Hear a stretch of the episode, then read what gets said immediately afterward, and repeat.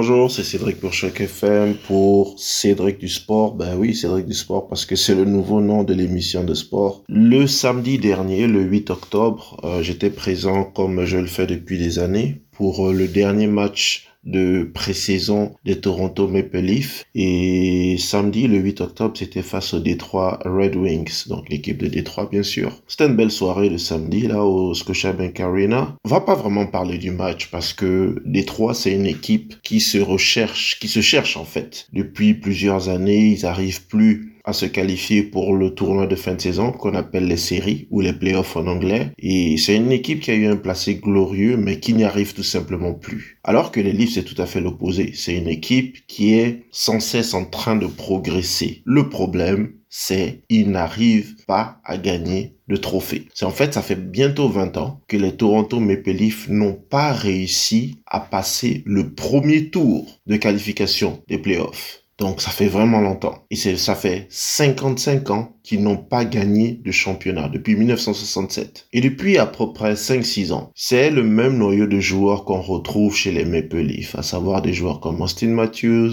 comme Mitch Mariner, comme euh, John Tavares. Donc des noms que les fans de hockey connaissent. Et qu'est-ce qui fait que cette équipe-là n'arrive pas à progresser? Je pense qu'il y a un blocage mental. Parce que il y a deux ans maintenant, on sait, il y avait le tournoi qui était un peu restreint là à cause de, de, la pandémie et ils étaient au, premier tour face à Montréal qui est leur ennemi juré. Sur une série en, en série en playoff, c'est le premier à remporter quatre victoires qui passent au, tour suivant. Les Maple Leafs menaient trois victoires à un et ils se sont écroulés. L'année dernière, face euh, Lightning de Tampa Bay dans l'équipe de Tampa, ils menaient déjà à trois victoires. Et là encore, ils se sont écroulés. Et c'est pas la première fois. Ça fait plusieurs années que les Maple Leafs n'y arrivent tout simplement pas. Ils n'arrivent pas à confirmer tout le potentiel. C'est l'une des meilleures équipes en attaque dans la ligue. Peut-être pas l'une des meilleures en défense, mais de façon constante, chaque année, ils arrivent à faire de belles saisons régulières.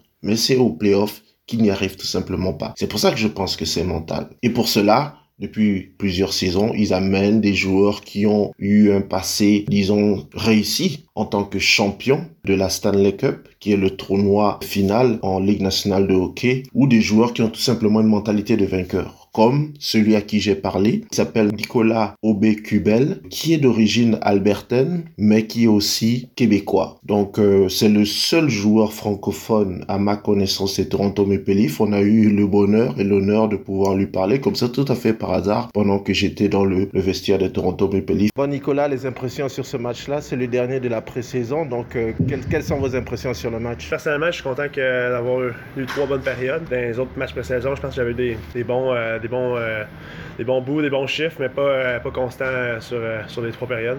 Je suis content d'avoir mis ça, puis ça, ça me donne un petit, un petit boost pour le début de la saison. Et comment vous situez votre rôle? Parce que vous êtes champion avec Colorado il y a seulement quelques mois. Maintenant, pour une équipe comme les Maple Leafs qui a eu beaucoup de mal à trouver le succès, comment vous, comment vous situez votre rôle? Je pense pas que je suis la clé pour, pour passer et gagner la Coupe année. Je te dirais que c'est une affaire d'équipe. Euh, même avec euh, Colorado, là, vraiment, euh, c'était vraiment comme toute l'équipe dans le même mindset. Puis de passer. De, eux autres, s'il y eu un peu de problème, passer à la première, deuxième ronde. je te dirais que je suis juste excité de, de grandir avec cette, équipe-là durant la saison, puis de, de builder ça pour les playoffs. Maintenant, vous, vous avez une grosse expérience avec les Philadelphia Flyers. C'est pas vraiment le même style de jeu que les Maple Leafs. Comment vous pensez que ça va s'adapter? Je, comprends plus mon euh, jeu avec les Leafs euh, euh, comparé à la Colorado, la vitesse, transition, puis vraiment dans ce sens-là. Mais je, te disais, j'ai vraiment appris, puis ça fait plus mon style de jeu. Ce genre de, style-là, relance rapide que avec les Flyers. Mais maintenant, quels sont vos, vos, vos, objectifs personnels pour cette saison-là? Mes objectifs, c'est plus d'avoir un bon camp, je te dirais. Euh, pour la saison, euh, je te dirais, il va falloir euh, le début de la saison. Là. J'essaie de jouer le premier, premier match de la saison, puis bâtir, sur, sur, ça. En tout cas, on est très content d'avoir un francophone ici. On n'en a pas eu depuis des années.